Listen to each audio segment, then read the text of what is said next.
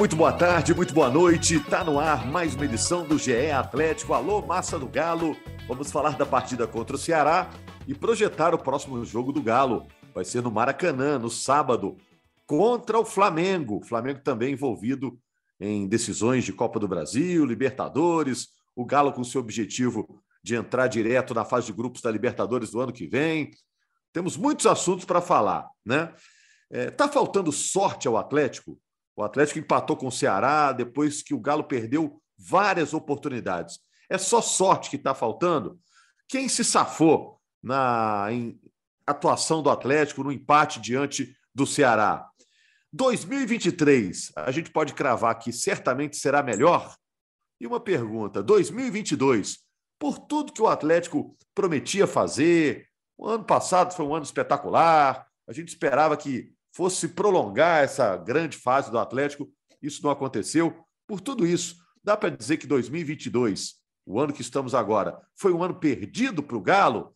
São perguntas que eu quero fazer para Carol Leandro, a voz da torcida no nosso podcast, para o Jaime Júnior, para o Henrique Fernandes e para a Laura Rezende, que vai estar com a gente também. A Denise Bonfim está na edição do podcast. Tudo bem, gente?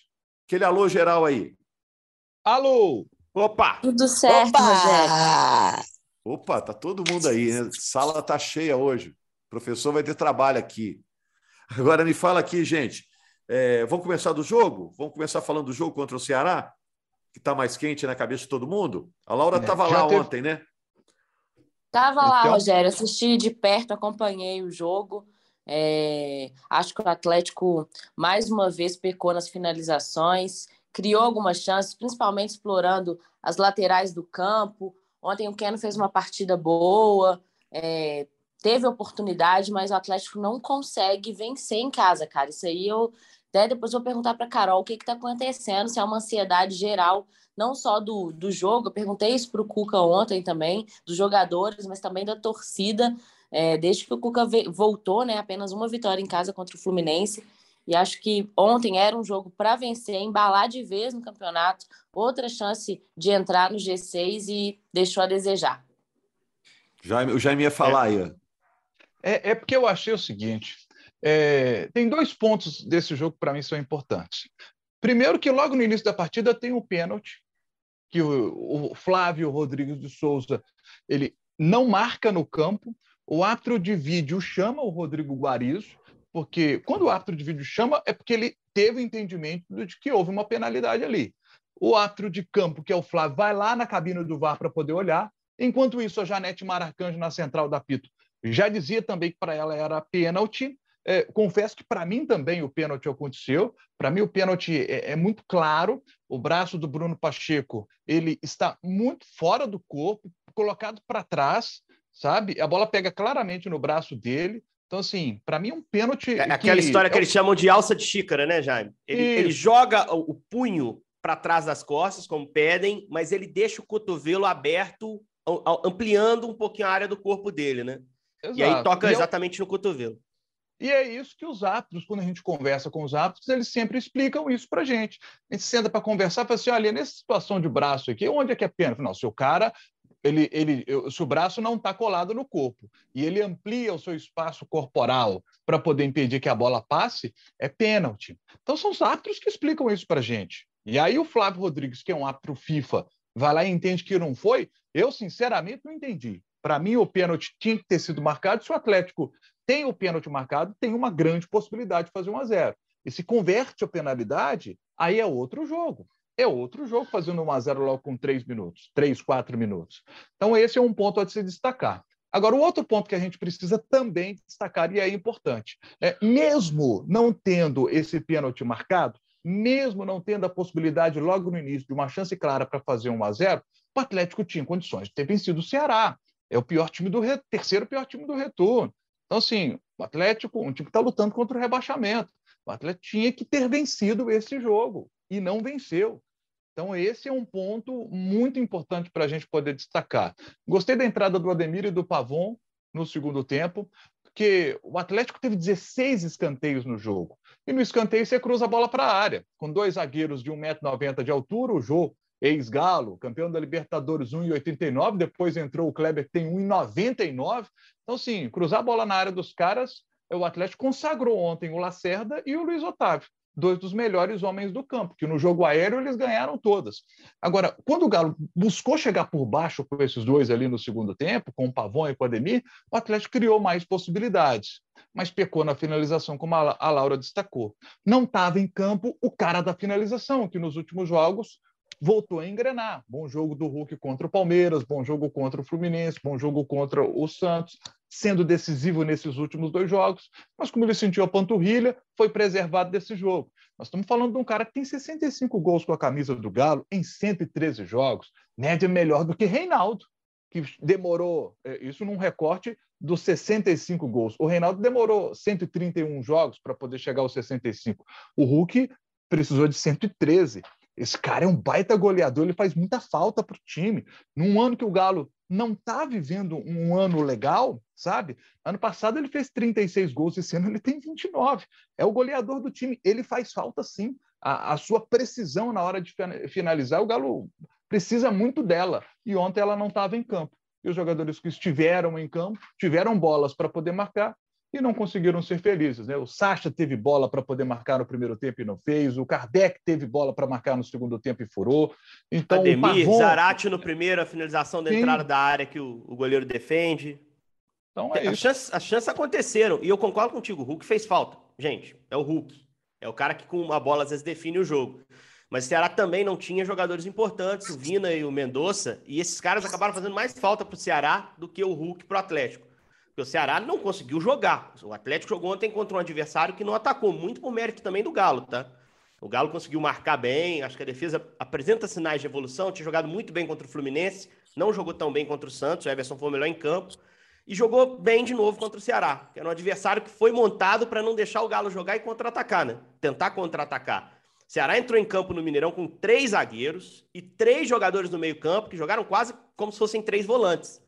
É, o Richardson, o, o, o, Castilho, que é um jogador que a gente conhece, base do Atlético, agora vendido ao Ceará. Não foi um meio armador como é o Vina normalmente, ele foi quase com um terceiro homem de meio, ele voltava, ele ajudava a preencher a entrada da área. E o Richard Coelho, que teve até o caso é, dramático do jogo, né, Jaime? A gente estava na partida, tomou uhum. uma bolada no chute do Dodô, ficou desacordado no campo. É, assim, é possível até que tenha sofrido ali um processo convulsivo, o início disso, mas foi muito rapidamente atendido e, e levado para um hospital para ser substituído. Informação que ele está bem, já saiu do estádio consciente, né? Mas ali o, o, o Ceará perde um, um, volante e bota outro. Bota o Fernando Sobral, que é um, um jogador líder de desarme da temporada passada e que entra para encorpar o meio. O Ceará negou o jogo ao Atlético pela faixa central. E aí o Galo foi para o lado de campo e conseguiu criar essas chances que a gente estava citando aqui, que foram perdidas. Mesmo com a ausência do Hulk, o time teve oportunidades. Eu sou obrigado a concordar com o que o Cuca falou depois do jogo, que talvez tenha faltado o gol para a gente reconhecer uma boa atuação do Atlético. Mas não pode faltar o gol. Num contexto como esse, num cenário como esse, tem que haver precisão. E se não sai cedo o gol, como não saiu no pênalti, que eu também acho que poderia ter sido marcado, ainda tinha 85 minutos de jogo para você construir uma vitória. Contra um adversário que, se o Atlético fizesse o primeiro gol, talvez não tivesse força nem organização para sair para o jogo. Será se limitou a jogar com seus alas, Nino Paraíba de um lado, Bruno Pacheco do outro, e o Atlético, em linhas gerais, como eu disse, com, conseguiu controlar muito bem esse tipo de jogada. Não tinha o Everson, e não dá para dizer se o Rafael jogou bem ou mal, porque ele não foi exigido. Né? Então, acho que é, o grande problema para o Atlético é conseguir conversão de, de gols. Né? E a gente tinha achado que isso tinha acabado, porque o time tinha retomado a confiança com as duas vitórias anteriores, perde a confiança de novo com esse empate. É empate que mina a confiança. É, a gente volta meio que a estaca zero.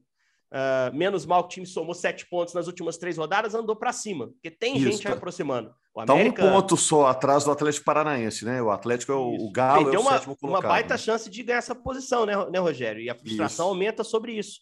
né? Um Atlético Paranaense que está envolvido em final de Libertadores, que teve uma queda de desempenho. O Galo tinha que aproveitar isso para passar. Poderia encostar, inclusive, no Fluminense. Mas hoje o cenário é um cenário de pressão do América. O América tem 45 pontos, o Galo 47. E times como Botafogo e Fortaleza, principalmente, aproximando. É, você pega um recorte. Na rodada 17, o Atlético ganha do Botafogo, no Rio de Janeiro, e assume a liderança. O Palmeiras recupera a liderança no dia seguinte, ganhando do Atlético Goianiense. É, acho que foi. O Palmeiras ganha no, no, jogo seguinte e recupera a liderança. Tem um jogo que o Palmeiras recupera a liderança. E aí o Atlético de lá para cá, ele tem pontuado menos que essas equipes que estão imediatamente atrás dele. Então, é uma posição de risco, sim. É uma posição que o Atlético tem que defender. E vai muito do que você perguntou. É um ano frustrante, um ano perdido? Eu acho que ainda não, porque ainda tem coisa em jogo. E coisa importante. Essa vaga na Libertadores não pode ser perdida e com esse tanto de gol perdido, com essa dificuldade de se impor em casa, de conquistar os resultados, ela está ameaçada, não há dúvida disso. É, mas é pouco, né, Henrique? Para você pensar, ah, ano passado, o que, que, ganhou? Você vai olhar na história lá, Concordo pegar o almanac. 200% contigo, Rogério. É. Eu tinha a mesma expectativa de um ano com pelo menos um grande título. Tem, vai terminar o ano só com o Mineiro, não vai ser campeão brasileiro. Mas o, o tamanho do prejuízo de perder essa vaga na Libertadores torna importante cravá-la agora, mesmo que seja pouco. Se não for para Libertadores, a gente fala isso já há algum tempo. É trágico financeiramente para o projeto do estádio novo. É trágico. E é vergonhoso pelo elenco que foi montado, pelas condições de trabalho que são dadas. É isso aí. Bom, a Carol está só escutando, né? A Carol, o Leandro está só escutando.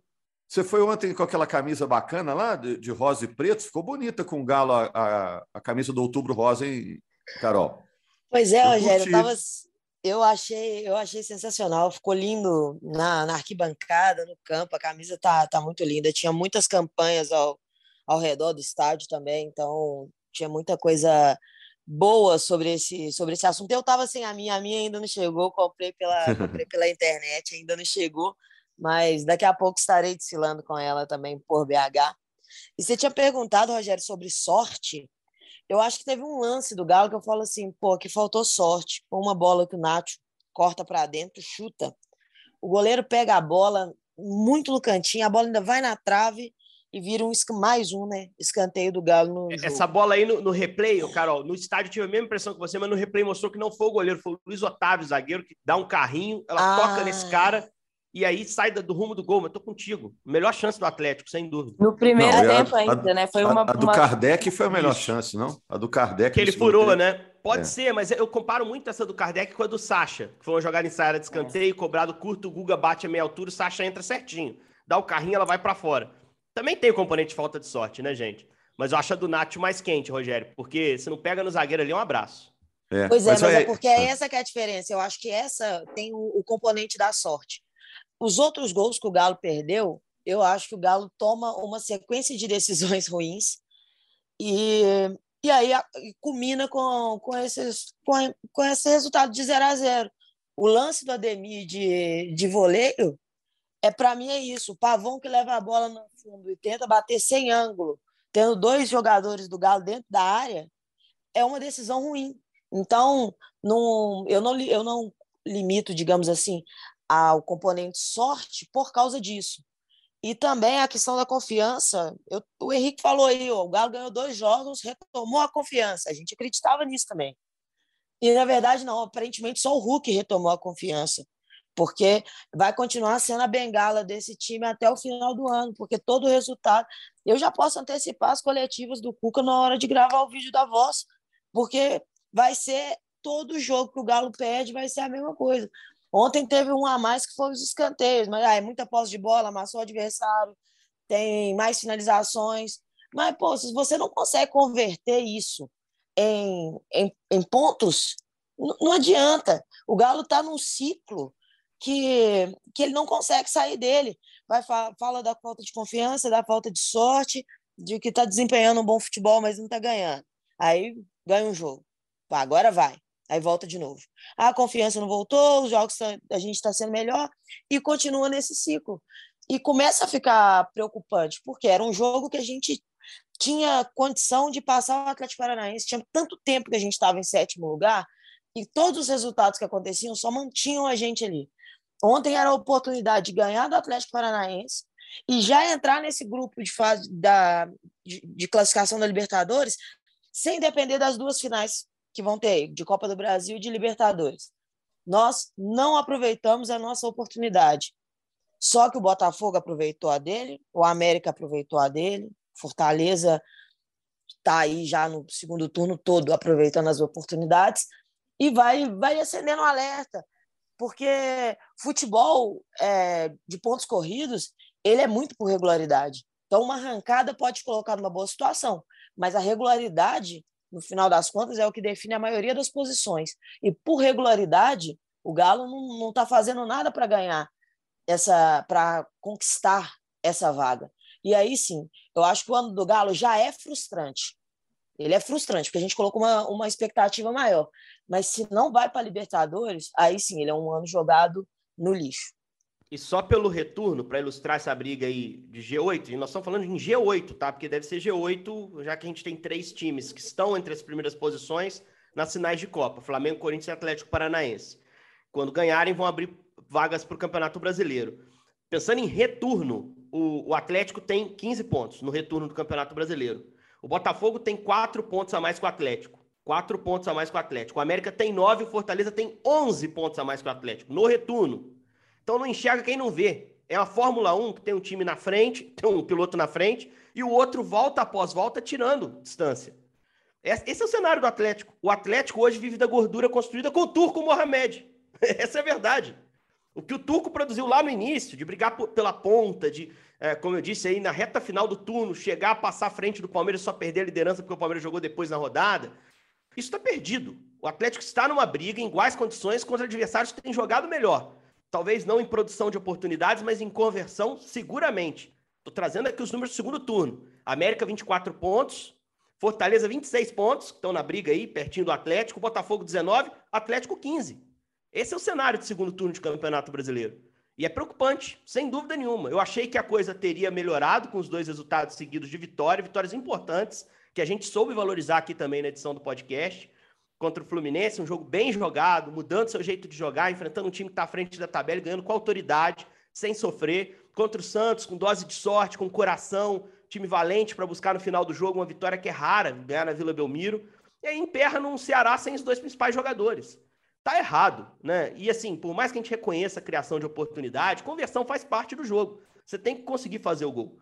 Você não pode deixar baixar, né? E o Atlético, em boa parte do jogo, final do primeiro tempo, início do segundo, o Atlético deixou baixar.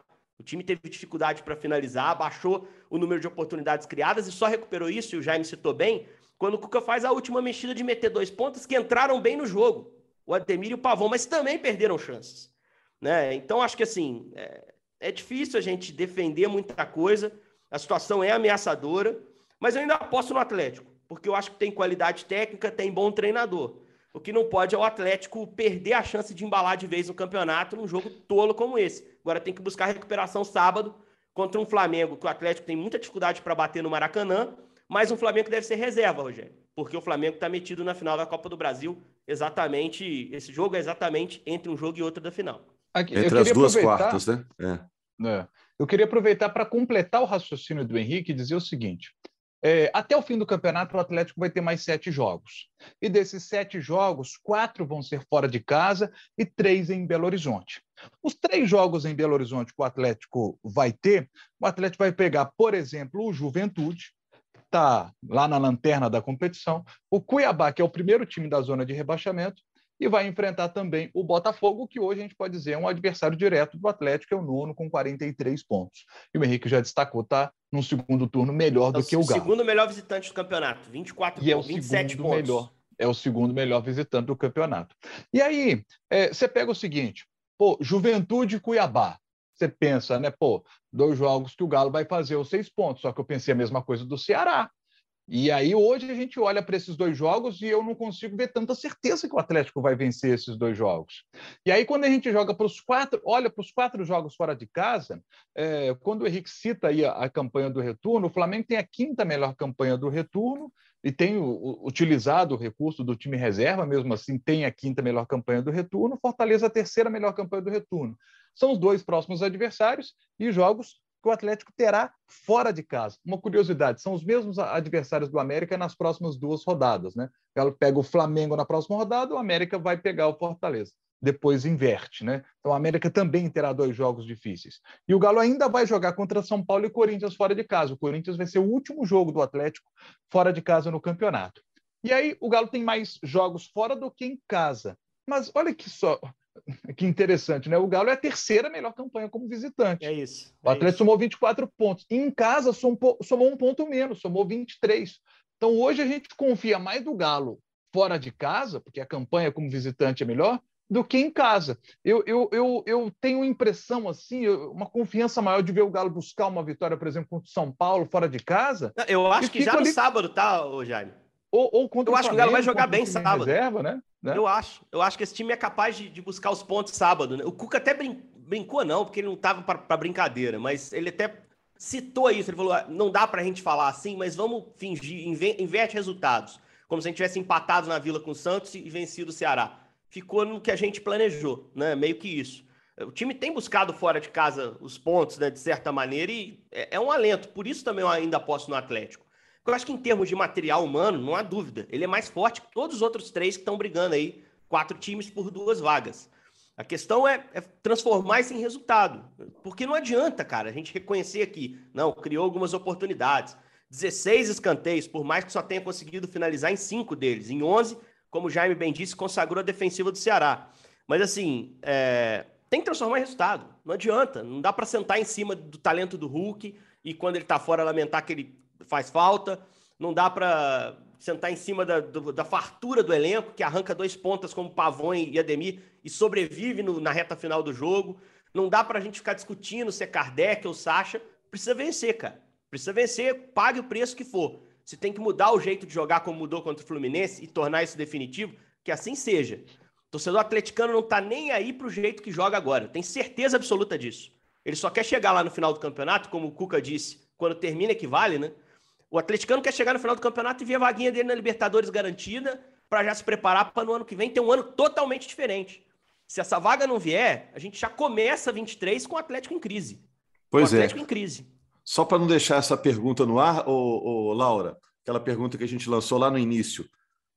Você tem certeza que 2023 vai ser melhor para o Galo? Ô, Rogério, certeza, certeza, a gente não vende nada nessa vida, né? Mas eu acho que vai ser melhor em termos de é, momento, assim, o Atlético vai inaugurar seu estádio e eu acho que o 2023 vai se basear muito no que o restante desse ano do Atlético vai fazer, porque se o Atlético não consegue, isso é tratado é, que não, não há essa possibilidade né, de não conseguir a vaga para a Libertadores, o ano já começa frustrado, inaugurando o estádio, que é um sonho do torcedor, do, do clube, sem uma competição internacional. Né? Então, assim, é, eu acho que é, não, não, não, não tenho certeza, mas vai depender muito do restante desse ano do Atlético para não terminar 2022 com uma frustração ainda maior, porque eu concordo com a Carol, o ano do Atlético é frustrante, é frustrante mesmo disputar somente uma vaga na Libertadores é muito pouco porque para o que se esperava desse elenco atual campeão brasileiro do Atlético. Gente, considerações finais aqui para a gente fechar. O que, que faltou dizer?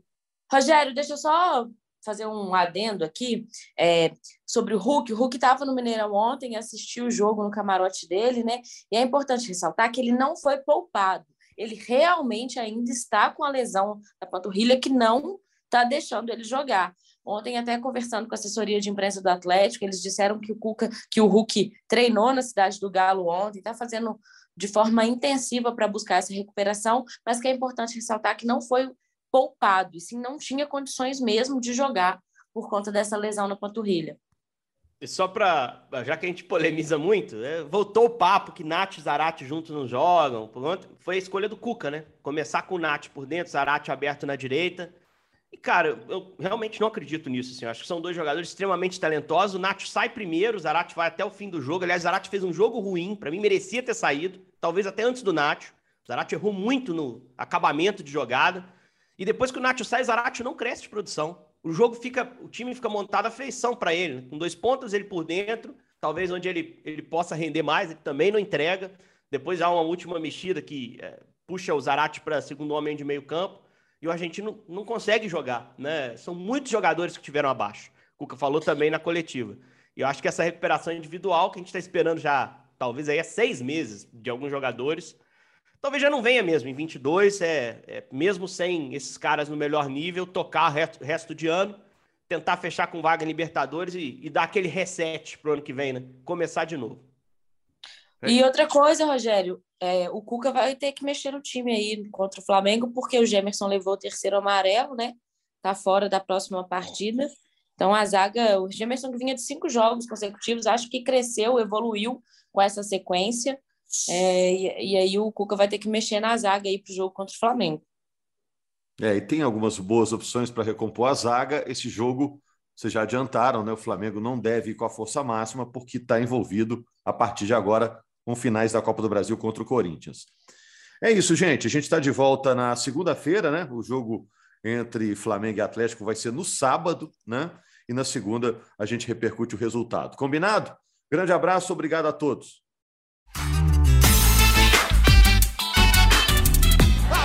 Pela última vez.